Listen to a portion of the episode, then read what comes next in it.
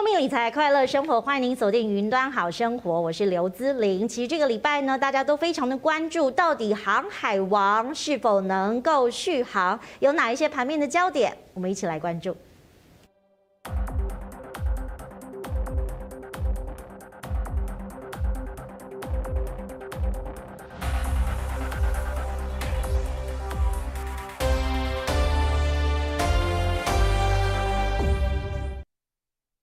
礼拜呢，其实很多人还在关注的说，我们到底要谈哪一个类股呢？我们又回到了航运股。当然，大家可能会觉得说，人多的地方不要去，但是它其实就是这么受到关注。过去呢，这个礼拜当中也有很多的投资本人，尤其是在礼拜四的时候，接受到了上冲下洗的洗礼。未来大家都在观察这个航运股，如果在两百元以下的价位有没有机会来接近买点呢？我们先来从一些经济数据跟大家来分析整个航运股的前世今生。当然呢，先从景气灯号的这个指标来看哈。如果说呃过去大家可能看到今年。这个淡季不淡，旺季更旺的同时，接下来我们有几个档期值得关注，尤其是欧美的这个运输的复苏消费，大家看到了服饰的需求非常的高。过去大家可能会想到服饰的需求，大部分走的就是航运。如果航运的这个货运的这个能量非常的充足，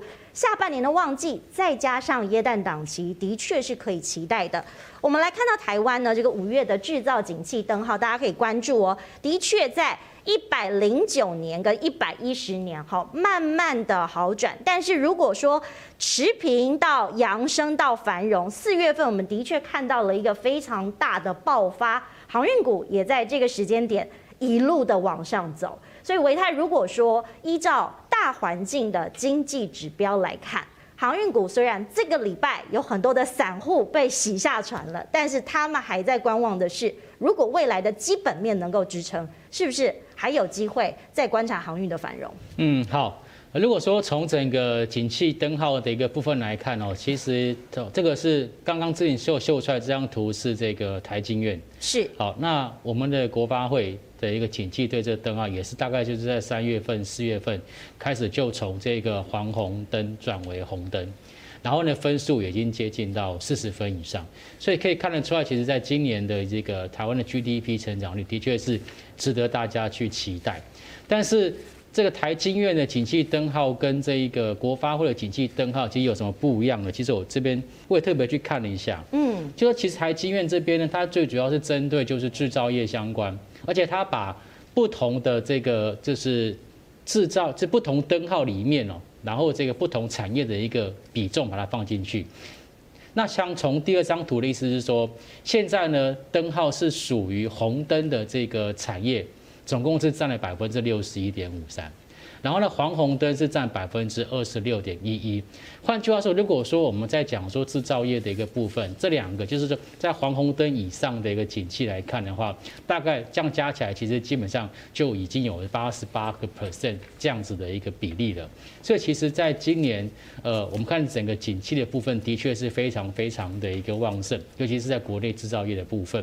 那么当然，其实我们的是属于外销为主的一个经济体，所以如果说在接下来这个呃，我们说的一个欧美陆陆续续去做解封的情况之下，我个人认为今年的第四季人们的消费的力道应该会非常非常强劲，也就是在感恩节还有在这个圣诞节之前，这个消费力道会非常的强劲。所以呢，我个人认为在整个运价的一个部分，理论上应该会一直维持到第四季，都是属于相对强势的一个表现。好，如果运价强势的话，我们来看看呢，这个整个产业链有哪一些关联性？过去大家讲到海运呢，就知道它是运输的一环，所以我们的货物都要走航海或是空运。而现在大家盘面上关注的这个航海的部分呢，我们可以来看一下海运的产业供应链到底是什么。过去大家呢，其实有一档也备受关注的，就是目前大家都在抢船，所以其实上游的制造商。造船厂台船二二零八也是非常受到关注的。那目前呢，大家都在关注的是海运三雄，包含了长荣、阳明跟万海。另外一部分，除了货柜运输，大家也常常提到的就是散装航运的部分。你也可以看到散装航运的慧洋跟裕民，好，大家这几支都是这个礼拜盘面上非常火热被讨论的。那么下游呢，其实过去我们都一直在讲说通路，所以其实包含了海运的承承揽公司，也有很多的货主，好，他们有一些中间人的交易，其实。下游的部分也可以被关注，但是目前大家都很关注在这个中游哈，这个中游包含了货柜航运跟散装航运的部分，所以如果是这样的话，基本面加上。人气很旺的同时，大家也未来看到了制造业的景气。我要请教燕玲，因为刚刚其实呃很多美国的朋友都跟我说了，他们现在因为解封，出去百货公司都是人挤人，好去 Macy's，好去很多地方都是大家在抢购，又有打折的效应，好像整个复苏回来了。对，这个就是所谓的报复性的消费。志玲，我也好想过这样的生活，很想去美国是吗？因为我从五月份到现在没有踏进。百货公司一步。我的柜姐每天赖我说：“燕俐，赶快来救救我们！”那 我也很想去，可是呢，我还没打疫苗，我会紧张跟担心。好，回过头来讲，呃，美国的经济的数据大家可以看得出来，美国解封了，零售的指数是大幅的成长。预估呢，今年全年美国的零售的消费金额是到高达四兆美元。这个数字的概念就是跟去年同期相比，大概是成长十三趴到十四趴左右，是完全超乎一般的经济学家的预估。然后呼应一下刚刚呃志玲讲的一些。故事，包括呢最新的数据，牛仔裤的销售量成长十倍。嗯，然后运动鞋略有成长，可没有那么多。是高跟鞋大幅成长，因为女生嘛要出去约会了，要跑趴，因为过去都不能办多人聚会。对，那去年卖的最好的是居家型的拖鞋，嗯，还有 T 恤，今年这些通通都不流行了。是，所以呢，其实这些数据都告诉我们，确实呢，解封之后呢，就有所谓的一些报复性的消费。那我们也看到，虽然台湾呢内需是比较辛苦，可是呢，基本上台湾不管是出口持续畅旺，因为呢。我们台湾是一个以出口为呃为导向的一个国家，嗯，所以不管是出口持续畅旺，或者是景气灯号连续。四颗亮红灯，所以呢，我想其实对台湾来说，基本上我们的经济成长的状况没有太多影响。也就是呢，大家觉得小吃店很辛苦，观光业很辛苦，服务业很辛苦，但是我们的出口真的很不错，主要就是要靠这些美国的阿公阿嬷们哈。我的意思说，因为他们钱多啦，我们就尊称他们阿公阿嬷。因为呢，基本上另外一个很重要的概念是，美国人的消费占他们的 GDP 高达七成，只要他们持续花花不停，哇，其实。呢，另外一个角度来看，也会呢开心到我们呐。对，消费力的旺盛回来了，大家也在看到有没有反面反映在这个盘面上的资金行情。那个维泰，其实你最近观察，嗯、因为其实礼拜四哦，我知道很多投资人的心情是跟此刻一样哈，因为今天好像在这个。呃，海运三雄目前为止哈，今天盘面上的状况都没有这么理想，嗯、大家都在看这个买点还是掩埋的埋哈，是不是不能再进去了？如果说这个人气的部分，你怎么来观察目前资金的变动？好哦，其实在，在呃礼拜四，其实呃航运股可以说是上冲下洗，那甚至有一档个股是从跌停板拉到涨停板，那就是万海是哦，它从跌停拉到涨停。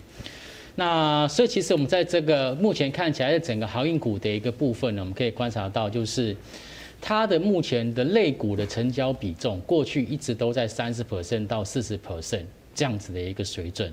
如果长期有关注台北股市的投资朋友会知道，其实以往怎么可能传产股的成交比重会超过十趴或者是十五趴？对，因为光电子股就七十趴了。对，所以过去大家在想说电子股是不是太不健康了？这一波好像没有吃什么那个大补大力丸，对，没有吃到哈。但是这一次航运股的确就是一路涨，然后看回不回，类股成交比重高达百分之三十到四十。那你可以想想看，假设每天的成交量是五千亿到六千亿，它在里面占百分之三十。将近就有一千五百亿的一个成交是放在航运股身上，所以它真的就是属于人气之所在。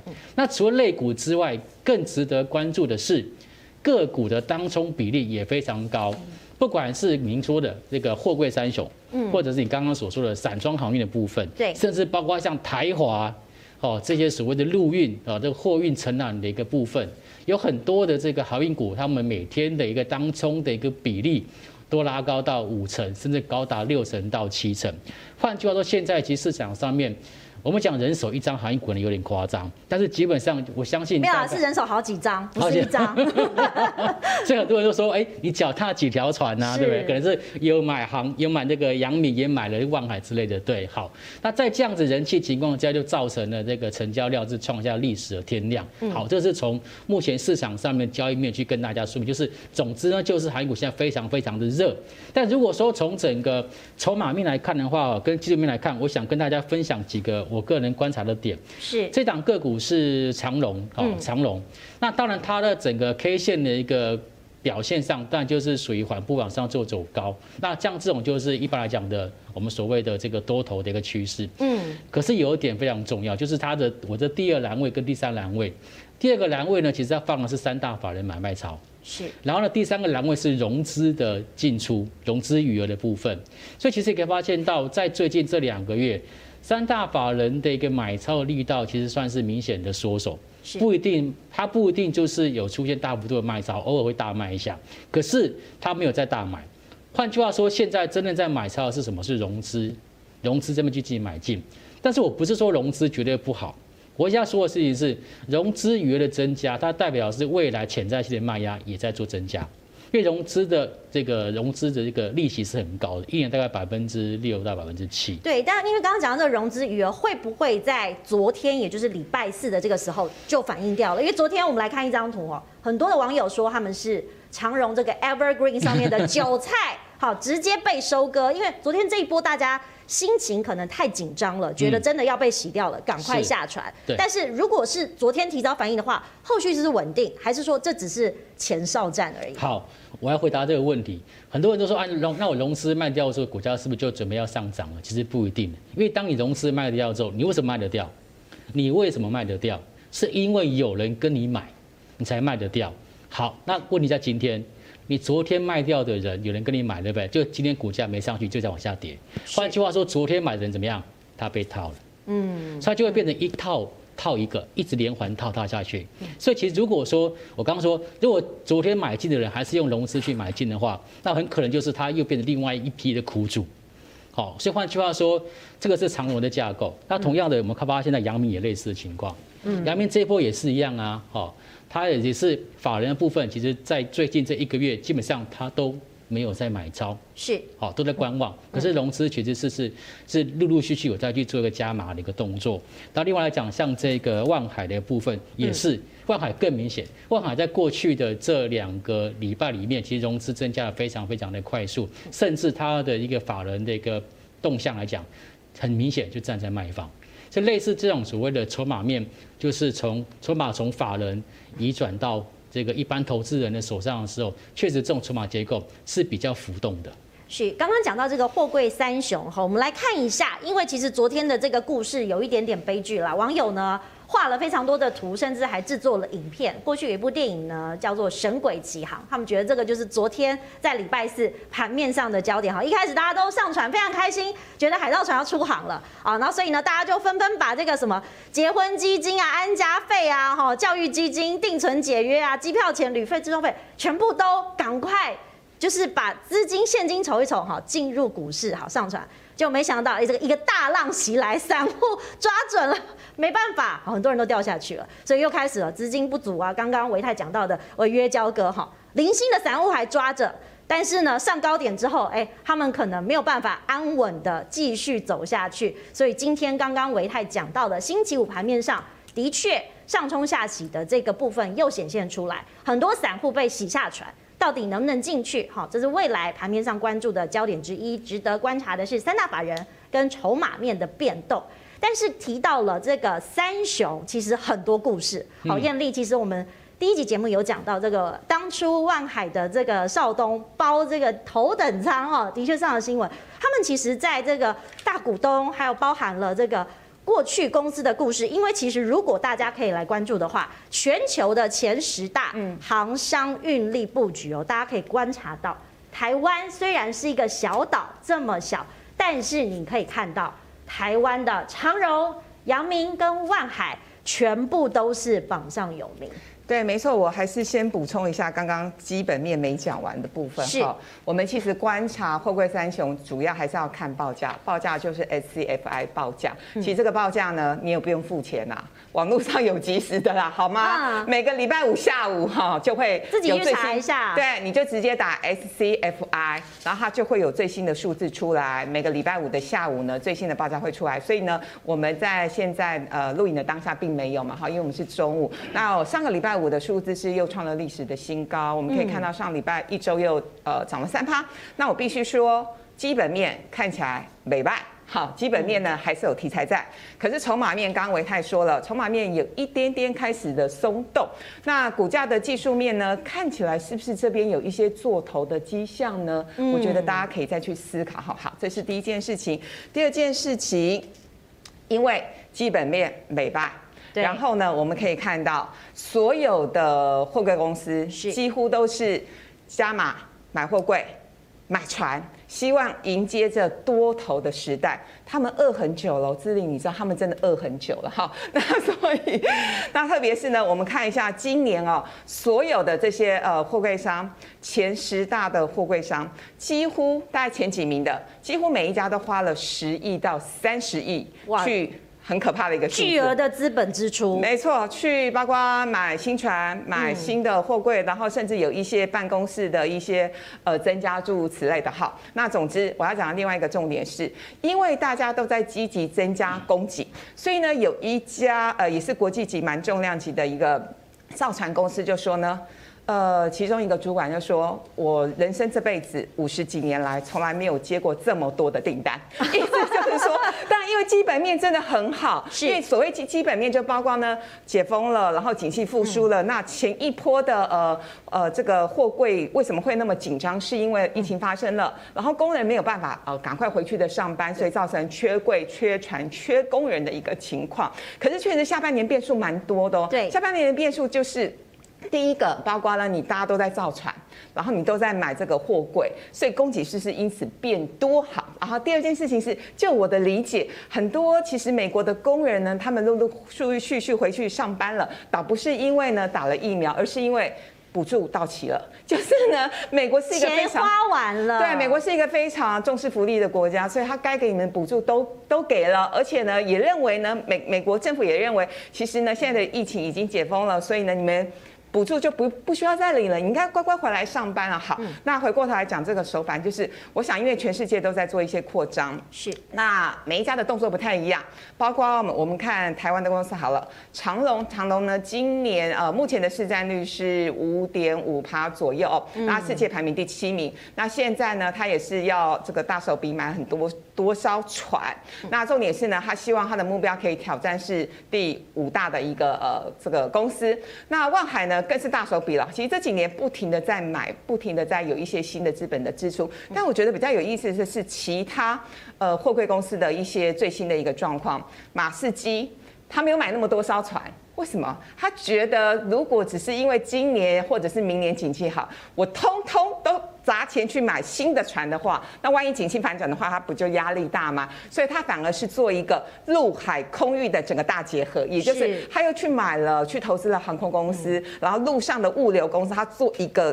大整合。那个概念就像是我们作战战争的时候，海军、空军、陆军一起来一起作战。所以我觉得他的，我觉得他的策略也蛮不错的哈。那其他的像是呃一些像韩国的一些公司。好，现代船商好了，是。呃，韩国人认认为呢，十几年前他们在全世界的排名是前几名，现在略有落后，所以他们现在政府积极主导有一些相关的政策发展，所以我想台湾的货柜三雄确实我们已经达到全世界前十名了，难得哦，这个产业我们也算是世界杯哦，对，因为我们常讲的金融股，金融股顶多称得上是亚洲杯吧，好吧？是，所以呢，我想呃，还是持续来关注这些公司的一些后续的发展力。公司其实也算是台湾之光啦，所以其实如果说以这个国外的公司啊，因为他们正在评估说未来这些资本支出跟自己哈公司的资金流，也许是因为他们没有在台北股市里面没有这些股民投资的这些股票资金的挹注，不然我相信他们可能在大刀阔斧的这个采购上可能会有更多的资金来运作。那你也可以看到，刚刚艳丽有提到呢，其实呢造船哈很多人都在抢船，船到底是谁造的呢？我们来看一下。过去呢，在造船的产业呢，其实有很多的这个供应链跟关系，在这张图里面，好，这是骨感的这个图，我们让大家来体验一下。这个感觉到底是什么？其实过去我们一直在讲说所谓的货柜跟散装，哈，这其实大家可以看得蛮出蛮清楚的。那其实，在台船，我们刚刚提到了。离开这两个之后呢，大家也可以看到这个货柜有阳明、长荣、万海，散装的是新兴、域名嘛。那因为刚刚一直在讲这个所谓运输跟物流部分，有中飞航跟台华。那如果观众朋友有一些新加入我们节目的股民哈，过去也有一些人在疑问说，诶，那散装跟货柜到底差异在哪里呢？我们来看一下散装航运到底是什么。过去呢，你可以看到很多的货柜是大家熟知的三雄，但是呢，如果是民生跟工业的基本原料、大宗物资包含了什么呢？有谷物、钢材、煤炭、铁矿等等。哈，因为它可能呢东西太少了，没有办法大幅或是定量的定期跟船班哈一起出去，尤其是在这个地点，可能还有很多不一样的地点，所以它会受到一些。景气啊、天灾啊、战争、国内需求的影响。那目前因为国内需求还有全球的需求都在往上走，所以业务量的波动其实它可能是比货柜轮还要激烈的。那如果说这些呢，大家看到这个散装航运的波动有机会来往上走，大家也在想，诶，如果他们的联动性没有这么的贴，是不是可以用两个观念来观察我们的散装航运？好，呃，在我们以前当研究员的时候，其实散装航运跟这个货柜轮的部分，其实最大的差别，我觉得同那个投资朋友可以稍微想一下，所谓的货柜轮基本上就像大巴士，大巴士就是台气啊什么大巴士，它里面是载很多很多人。好，那如果今天这这这一班车发车，它是坐了八成满的话，那它这一趟可能就赚钱。嗯，OK，好。那散装航运不是，散装航运它比较像是出租车，例如说河运租车，就其实我是跟你租，我是跟你租船的，我是跟你租船啊，有人跟我租，那我把船租给你，所以其实最大的差别就是，散装航运的部分，它其实有很多的成本，其实是承租方他要去负担，包括维修，包括油钱，OK，可是货柜人不一样，货柜人其实他是属于就是做巴士的，所以其实如果这一趟。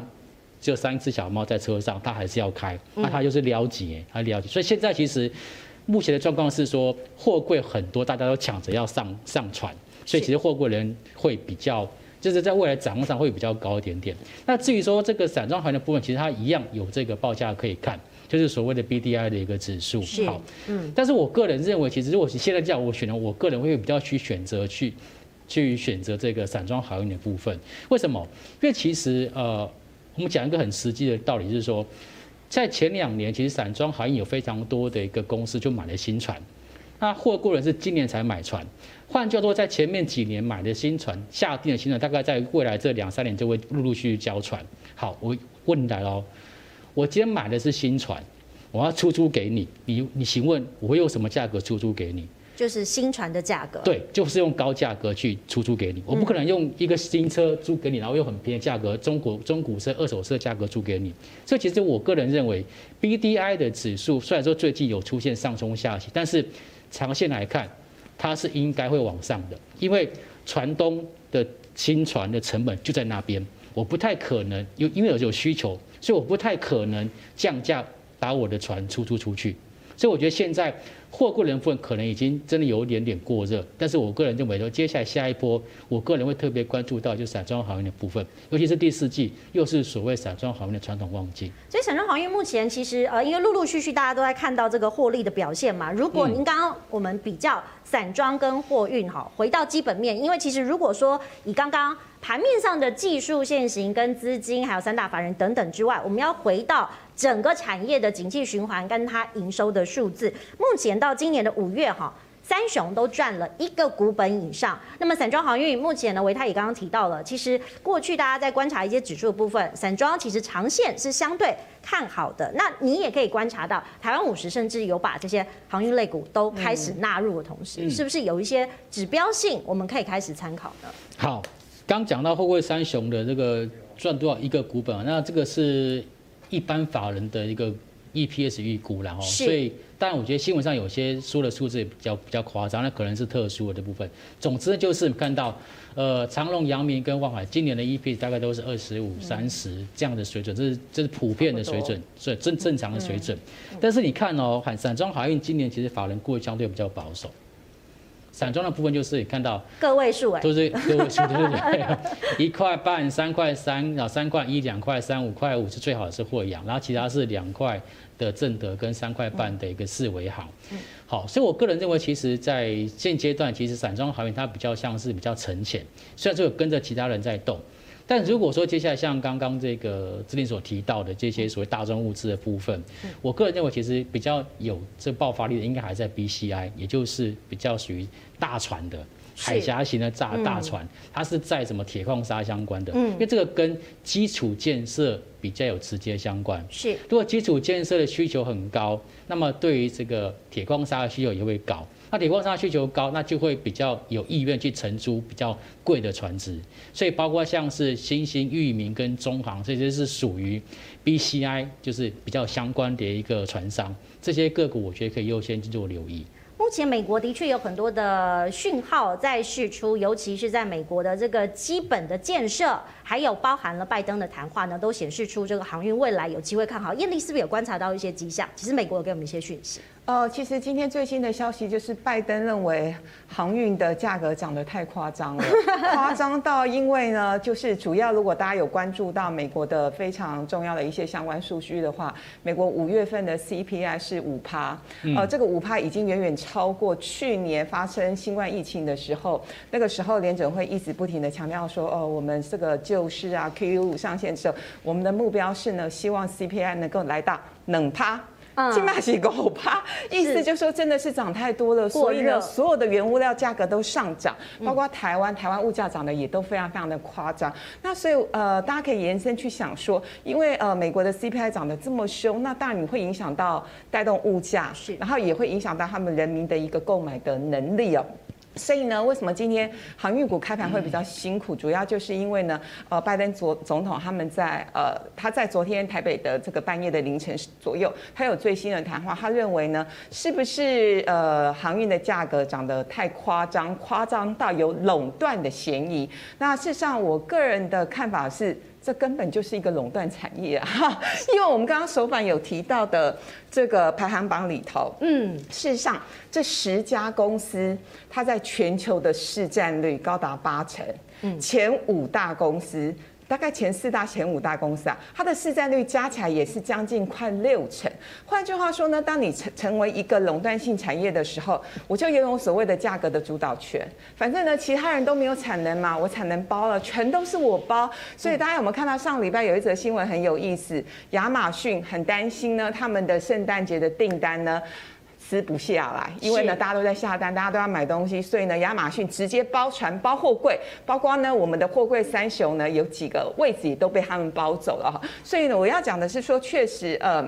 目前看起来基本面都很好，但是会不会因为有一些政策的大调整，或者是我刚刚提到的一些相关的变数，所以呢，股价在这边是不是嗯？我觉得大家要特别的留意跟担心。而且姿麟刚刚有讲到几个故事，我也忍不住想要补充一下。像呃，昨天最新的消息是有一个网友说他去融资买万海，你你知道吗？对不对？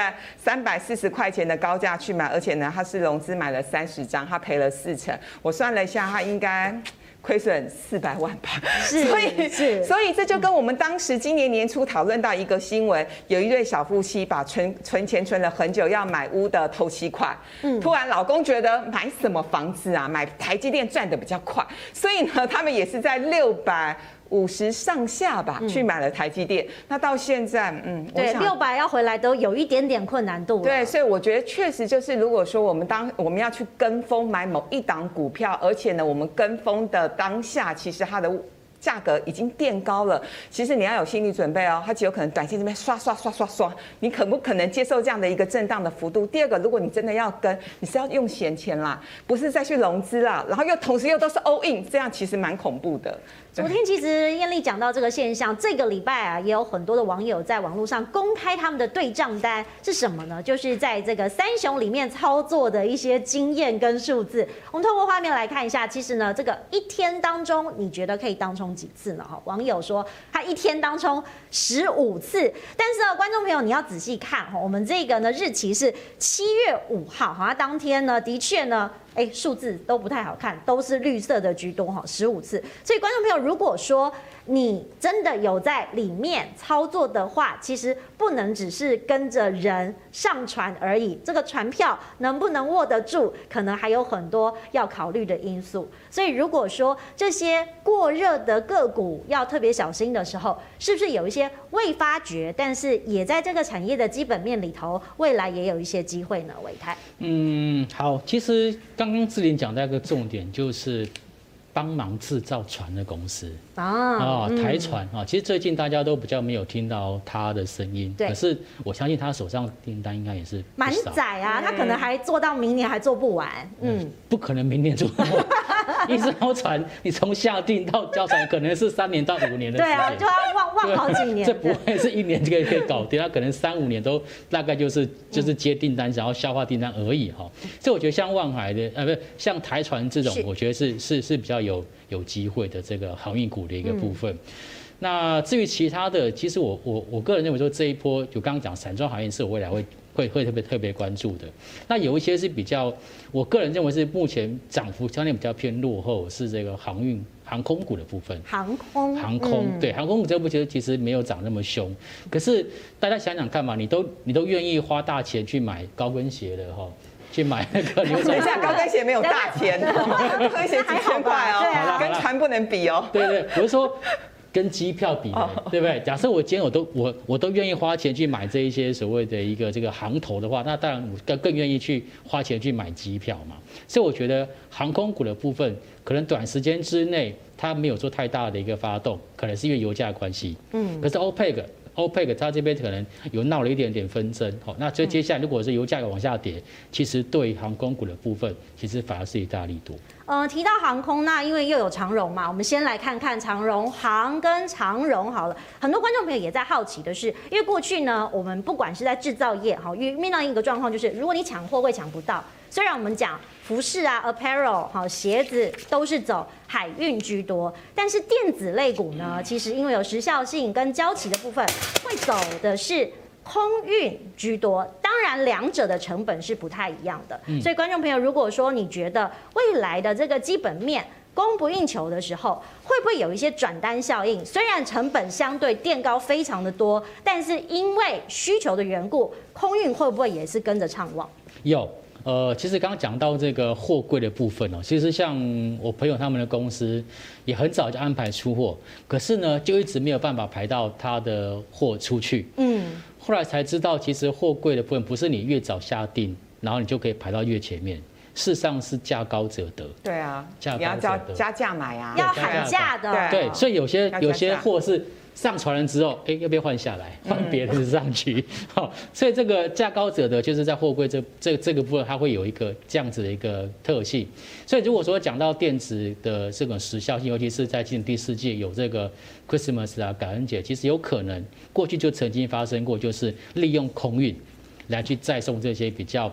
高价的，就是高附加价值的一个电子商品，包括像手机这一类的。嗯以前宏达电就有做过这样的事情。是。好，所以我觉得这个货运的部分，其实像去年，其实华航啦，或者是这个长荣航，他们都有赚到这方面的这方面的这个。Cargo 就是很畅旺。对对对对对对，好，所以我才觉得说，那假设接下来 Cargo 有有有机会做到。然后呢，又有人的部分，其实我个人觉得，其实货那个航空股的部分是可以特别做留意。嗯，对。所以以长荣来看，你觉得目前长荣航的表现？因为过去观众朋友说机票都订不到啦，好，最近不管是它关岛也开始复飞啊，嗯，还有很多美国的航线，哈，基本上八月、九月，好，都是商务舱有很多满载的状况，所以大家就想说，如果营收上来的话，是不是它的表现也会获利跟着提高？我认为现在都还不算真正的复苏，哎，其实你只要一定要等到像日本、日本呐，哈，或者是这个其他的像呃亚洲地区的一些这个国家，大家比较常常飞的这个这个这个航线有在重新恢复的话，我觉得航航运股的一个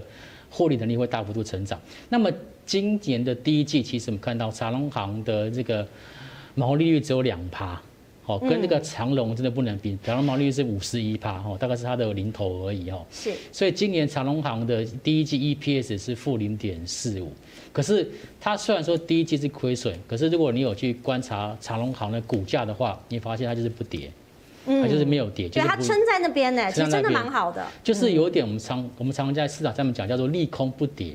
嗯，利空测试底部的味道，所以我才觉得说，接下来如果说包括像是解封之后的人流或者是物流，我觉得接下来对航空族群应该都有很大的帮助。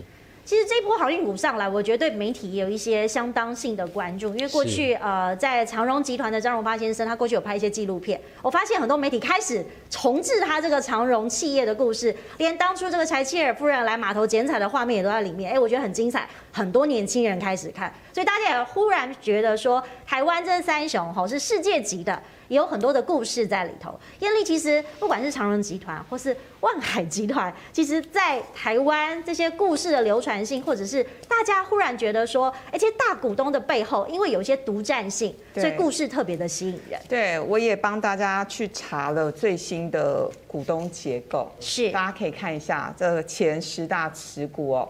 那镜头可以帮我带一下吗？好，嗯，那第一大持股是赖商宜春航运。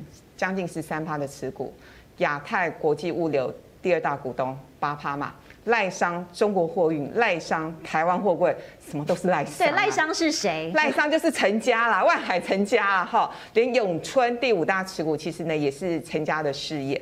那再来看，呃，第六大股东，坦白说，我昨天查了很。昨天跟前天查了很久，我真的不认识他。如果他愿意告诉我们他是谁的话，是不是陈家的？比如说亲戚或好，也许好。那接下来就是大大新投资，然后永怡，这也都是陈家的公司。那比较特别的是。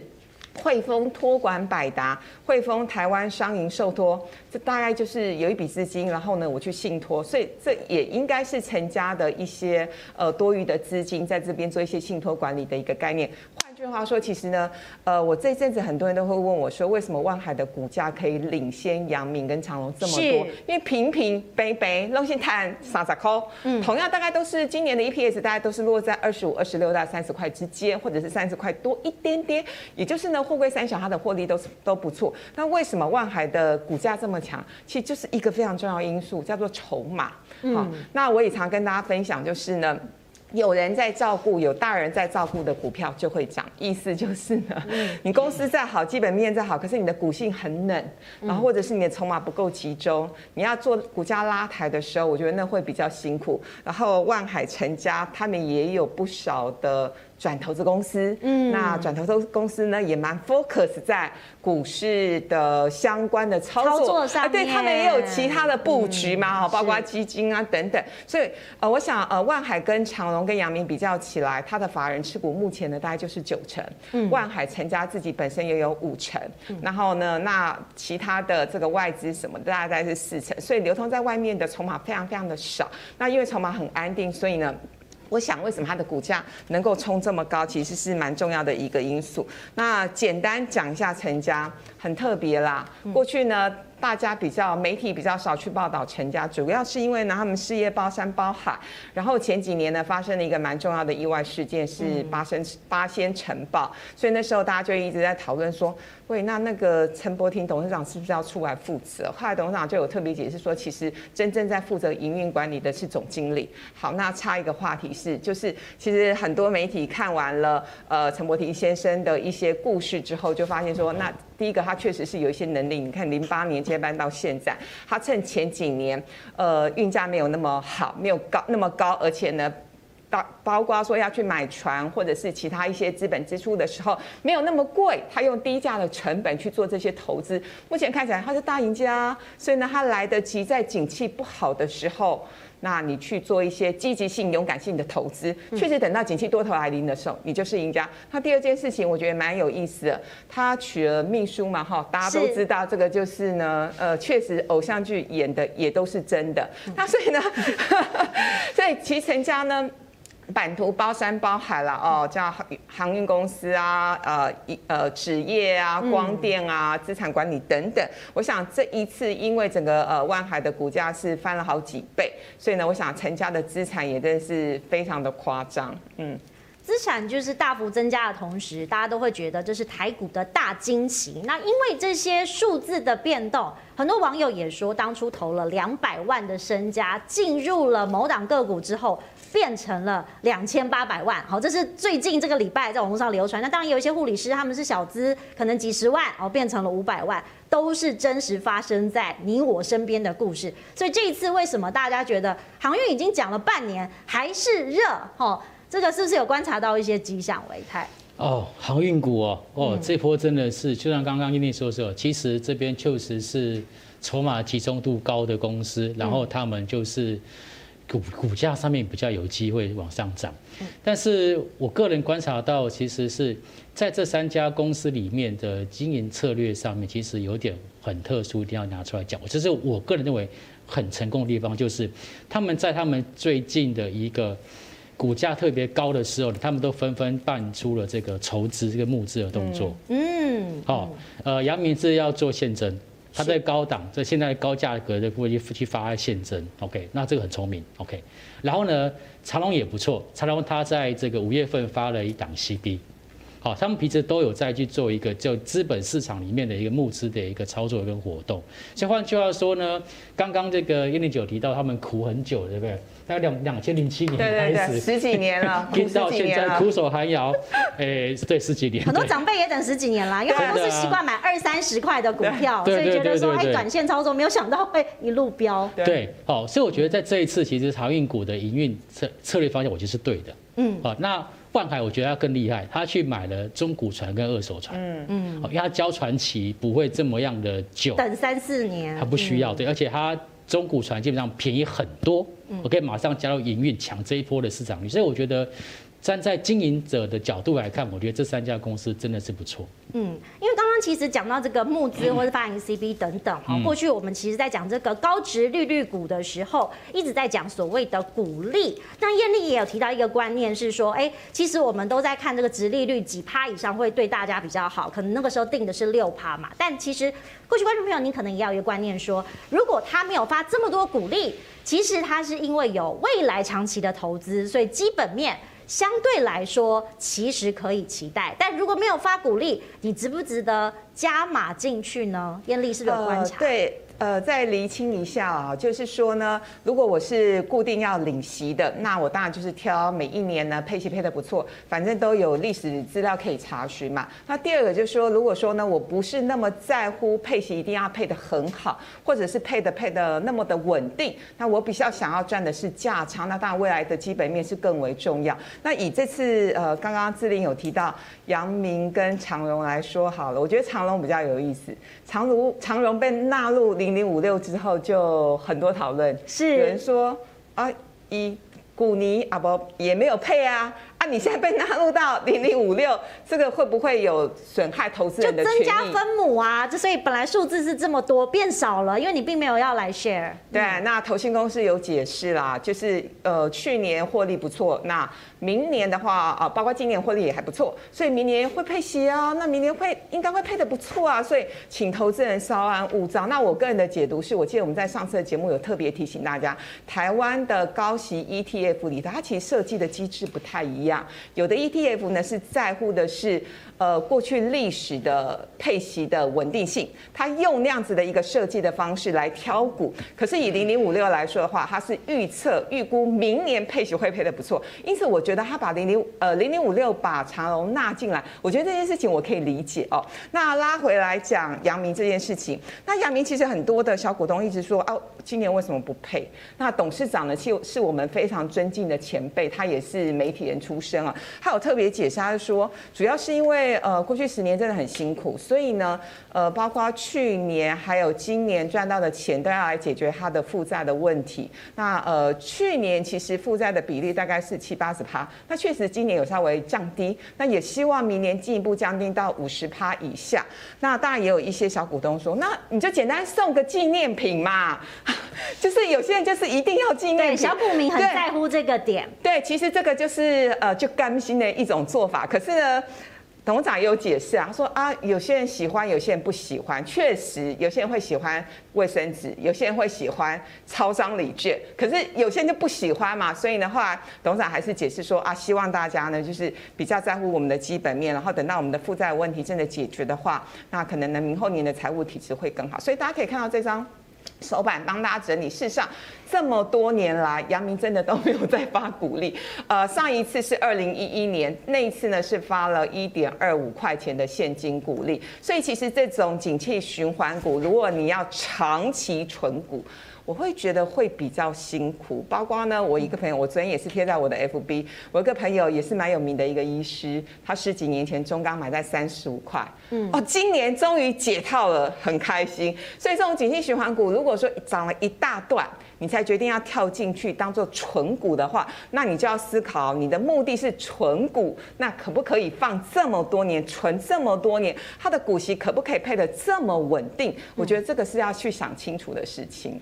观众朋友可以观察到这个观念之后，来决定自己的布局时间长短。因为刚刚我们讲到这个抱股到底要抱多久哈，很多人会有不同的解读。因为目前为止，好像有观察是有景气，但是大家不走循环啦，这个循环似乎已经有点被破坏掉了。所以如果说你还想要观察一些比较数字上的指标，有哪一些可以观察呢？过去大家可能听到的就是 BDI 哈。BDI 是什么？因为刚刚唯泰有提到，BDI 就是所谓的波罗的海综合指数，那也就是在干货里面，就是 Baltic Dry Index。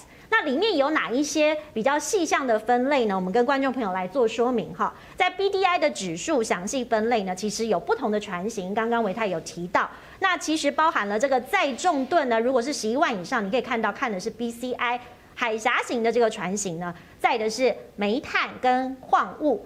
另外呢，我们来看到呢，这个载重大概是六点七万到十一万吨的呢，大概有谷物、煤炭跟矿物，还有大宗的散装物资。那船型是属于巴拿马极限型，我们看的这个运价指数就是 BPI 了。那另外，如果你要观察，如果在大宗散装的这个吨数再少一点，好，五万到六点七万，看的是 BSI 超级极限型的船型。轻便型的船型呢，则是看 BHI，大部分呢就是大家吃的这个民生物资、谷物的部分，那吨数呢相对也会在五万吨以下。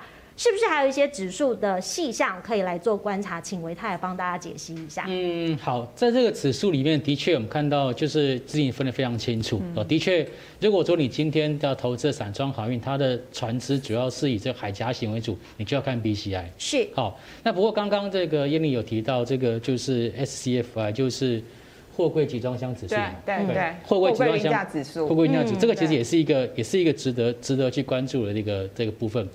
可是，在我以前当研究员的时候，我们其实我们会看另外一个叫日租金指数，嗯嗯，日租金就是散装航运的日租金指数，因为通常日租金它的反应点会比这个 BDI 跟 B 就是比它的那个 BDI 还要来的还要更早一点点，因为它就是直接一个交易的一个报价，交易的报价。那 BDI 是统合呃 BCI，然后 BSI 跟 P B I 它们的总和的结果。所以如果说有机会看得到这个。日租金报价的话，我觉得我会，我们可以从日租金报价的一个趋势去去做一个观察。嗯，另外也有谈到这个 MSCI 似乎也有把航运纳进去。观众朋友可能好奇，过去这个在台股 MSCI 里面观察，好像航运出现机会真的是少之又少。哎，那维泰，如果你觉得，哎，目前在这个变化上，你会怎么解读它？其实 MSCI 在选择成分股的时候，比较是属于被动式的，嗯，就是它在前一季它的一个股价的一个涨幅，如果真的很大，它要把它纳进去，嗯，可是按照我们实务上操作，一旦不要纳进去的这个个股，它就是短期上面或者波段上都已经有过一大波段的涨幅，所以反而在股价后面的一个空间就相对比较少一点点，是，所以这个也是我个人认为，其实在货柜的部分，我觉得接下来我比较不会这么去有。太积极的一个进出的一个原因在这边。嗯，那如果说按照这样子逻辑的话，我个人觉得，其实在操作上来讲，大概就分成短线跟长线来去做操作。嗯，那短线的部分，我们刚刚讲到，就是我个人认为，现在航运股部分它的波段的一个涨势可能会转为整理的架构。嗯，所以在这种整理架构的情况下，当然就不能够追涨，因为你追涨可能隔天就掉下来了。就会被短期上就会被套牢，所以反而要反过来做，你要去做一个买黑不买红，也就是说，他不要去做追高，也不要去做杀低的动作。好，那短线上面进出呢，当然你还是要想办法设一个停损跟停利。啊，因为如果你没有去上设停损停利，一不小心，有些人就是在这个盘中在操作，你不会去想说你应该买多少张，是。你是。买到失心疯，你知道？我以前就是这样子，买到按好几个零，没有钱，没有钱交割，就哎，糟糕，怎么办？那没有钱就掉钱，这个也是有，有时候也有时候有这种情况发生。好，这短线上操作，但在长线来讲，就是要等到筹码沉淀了。我们刚刚一开始节目当中又讲到，融资这部分其实平均来讲是增加比较快，然后法人在这边就做出脱，所以势必要等到筹码做出一个沉淀。那有几个讯号，第一个就是。当冲比例要不要降下来？嗯，所以当冲比例还是都在五十 percent 以上，我觉得这个就是没有沉淀，没有沉淀。然后融资可能也是要经过一段时间的一个修正。OK，好。然后当然在这个情况之下，必须要看到基本面人家是好的，嗯，也是运价的部分，像刚刚燕俐有提到的，运价部分还是必须要维持在相对高档。那这样子呢，我们才有这种长线拉回之后去做布局的一个条件。嗯。讲到这个国际的一些指数哈，其实艳丽最近也，我们刚刚提到这个拜登谈话嘛，这个其实都是全球息息相关的。对，事实上在欧盟。过去大家一直在讲所谓的碳税哈、氪金等等，这个议题似乎跟我们的航运族群哈、海运也是有相关联。那当然就是呢，我们可以看到这个提议者呢，就是我们刚刚不停谈到的货柜一格，全球货柜一格叫马士基，他提出来的哈。那因为现在我们用的这样的一个燃油的一个方式比较不环保，所以马士基呢就提出说，那是不是呢，我们干脆来征一个课税的这样一个情况？那他们提出来的方案是呢，每吨的燃料油呢是四百五十美元，我们可以看一下我们的手板的资料。那大家可能会没什么概念，什么叫做呃每吨燃料油是至少多四百五十美元？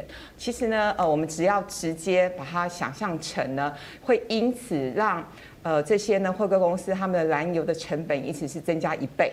大家就知道这个事情大条了。那可是呢，如果说它的燃油的成本增加一倍的话，那不就是会呃不利于他们的整体的获利吗？那马士基呢也很有意思哦。当下呢就有媒体来呃请教他们说，那为什么你们还要做这个提议？因为除了当然就是爱地球，甚至环保之外，不会因此影响到或者是侵蚀到你们的利润吗？马士基说不会啊，反正呢我们会想办法转嫁出去嘛。那所以呢答案就出现了，我们会想办法转嫁出。去意思就是说，到时候呢，这个呃货柜的运价又再幅的往上升。可是当运价再幅往上升的时候，又会带动其他的物资一起在往上涨。那回过头来讲，就是说你能不能够真的顺利转嫁出去，这会有几种情况哦。当然，比较大型的公司来说的话，它有价格的制定权，好，而且你一定要。卖你的货品嘛，你一定要上我的货柜嘛，所以呢，我会有价格的制定权、价格的转移的能力。可是对中小型的业者来说会比较不利。所以呢，我想对台湾的货柜三雄来说，因为其实我们全世界的排名都已经算是前十名了啦，我觉得影响并不是那么的大。那只是说这个提议呢，到底会不会之后会真的去执行，或者是呢，在价格上面的碳税的呃这个四百五十美元，是不是有其他的折中的方案？我觉得这个我们都可以再去。去做持续的观察。嗯，最后的一些时间点，我们来造福一下散户哦。因为其实过去我在观察这个，大家在询问航运类股啊、海运类股等等的这个相关的族群，大家都会观察到所谓这个融资水位哈。因为刚刚一直提到，维泰觉得大家要特别的小心。如果接下来下个礼拜也要操作的话，还有哪些地方是值得注意的？嗯，好，其实为什么刚刚特别讲到，就是说，我觉得它的涨势大概暂时告一段落哦，那会就从涨势转到横盘整理。呃，主要原因是因为我们发现到最近这几天呢，他们的股价都没有再创破断性的新高。是，对我们来讲，对短线操作者来讲，这是一个非常重要的讯号，因为当没有看到更高的新高价的时候，就代表市场上面追加气氛跟意愿不高了，没这么高。那反过来。在这两三天，你还要看到，就是今天的低价比昨天的低价还要低。嗯，哦，有这样子一个低价产生，那每天的低价都比前天还要低，就表示其实每一天都有人愿意去做杀低嘛。这个价格我觉得我我像我这个价格卖我还 OK 哦，然后他他他就卖掉。所以其实，在这样子的一个我们这样子叫属于短线上面的一个条件，这个所谓观察来讲，我觉得这个是给投资朋友去做一个参考。就我下个礼拜你发现。两天三天，哎，整个它的一个短线上面的一个价格都没有办法往上再做走高，甚至三不五时你还看到有更低的价格被你买到。嗯，不小心的，不小心按到。对，不，对，就是说以前很难买，对吧？以前这个价格很难买，嗯，你挂这边等很久等不到，可是现在呢，你挂单挂上去，哎，两分钟就买到，嗯，就表示什么？表示很多人等着要。让你接受，要把二手账货倒给你，所以这个是在短线上我们在实物上操作的一个经验分享。所以如果说接下来的一个状况是这样子的话，我就觉得它可能它修正的时间可能会稍微久一点点。那对投这个一般的投资朋友来讲，大概这时候去做进场，可能就要速度放慢一点，或者是采取分批进场的动作，可能会比较好。因为我们说航运族群是观察整个产业嘛，那所以如果说假设盘面上这个资金过热，我们先不要碰。整个产业的族群是不是还有一些可以提给观众朋友来做参考的呢？整个产业的族群哦，其实呃，在今年其实我们刚刚刚有提到，就是说货柜还有散装之外，其实还有一些所谓的货柜的承揽，嗯，啊，或者是这些所谓的集装箱的一个仓储部分，我觉得这个是可以去做留意。那么在这几个族群里面，我个人观察到，在今年哦，这个。这个成长幅度比较比较明显的，大概就是海陆空货运的一个承揽这部分。是啊，这个海陆空货叫这个部分哈。那这里面其实像台华投控，在今年法人预估的 EPS 就非常高，就高达十四点一。那像中飞航，它的一个 EPS 也估到十块钱。哦，像还有那个捷讯也只估到七块钱。所以类似这种，它是属于这种比较明显的 EPS 成长的公司。短线上面理论上它应该不会说出现太大幅度拉回，嗯，好，所以我觉得像这种个股可以考虑一下，就是如果在下下一波有出现这种落底的情况之下，只要 EPS 相对比较好的公司，可以优先去做一个观察。嗯，那至于说货柜集散仓储的部分，其实这边也有啊，但可能也是一般投资人不会去注意到的，例如说像中联货运啊，嗯，哦，或者是台中柜啊、台联柜等等哦。但是我觉得这个说实话有一些啊。EPS 没有很漂亮，可是股价涨很多。那像这种个股，你反而就是要小心，嗯，因为它就是股价涨在前面，那 EPS 没有跟上，那这种其实到最后，如果说一旦整个景，就是说整个市场上气氛反转，他们就很有可能会优先去被调节。是，嗯嗯。所以其实如果说大家在这个经济指标上面要特别观察的时候呢，大家也要以你为戒，因为网络上有很多可歌可泣的故事。因为荔枝有看到最近这个股民赚钱，但赔钱的更多。哦，赔钱的蛮多的，我有粉丝私讯我一样啊，万海买在三百四十几块，该怎么办？对，每个都是该怎么办。那其实呢，我忍不住想要补充一下另外一件事情，就是呢，我觉得因为我们之前看航运股，我们会比较用所谓的股价净值比来去评估它股价的合理合理性嘛。那目前看看股价净值比，股它呃这三家公司它的净值差不多三十到五十之间。那股价净，如果我们是用五倍的股价净值比。或六倍股价净值比，其实目前的股价算是蛮合理的。当然有一派市场派的人士就说，不要用股价净值比，b a b y l o k y，我们要用本益比。所以呢，本益比起码给它十几倍的话，所以有人喊到三百五，甚至到四百块钱哈。但我想这个就是在投资气氛到一个疯狂阶段的时候，会有各种解读出来，所以还是要提醒大家。嗯，最近尤其是这个特定的证券业者喊价的同时哈，我相信维泰心有戚戚焉，因为过去其实也在这个行业里面工作。那我相信有很多的这个投资人或者是股民哈，他们会觉得，哎，这个证券商其实也是跟着大户走啊，值不值得相信？呃，值不值得相信呢？我觉得这个还是要分开来看，因为其实研究员的报告。呃，基本上他是要对自己负责的，嗯，他对自己负责，就是说我今天假设我的报告出的很准，目标价给的很准，他就一战成名。对，他有一个 credit 嘛，这市场上就有一个信任。对，对，credit 是针对他这个人，而不一定是针对这家券商公司。嗯、所以我觉得研究员的一个报告，我个人觉得。可以长期关注。假设这个研究员，你过去观察他的报告，都觉得他讲得很很实在，没有说太过度的一个碰风的话，我觉得像这种研究员的报告就可以就可以去去去去去那个去追踪。那像这次有国内某家券商的研究员，就是出了万海一个四字头的一个报告，嗯、我特别去找了一下这个报告，嗯，发现这个是我以前认识的好朋友这样。他的 credit 如何呢？哦，他以前是非常非常。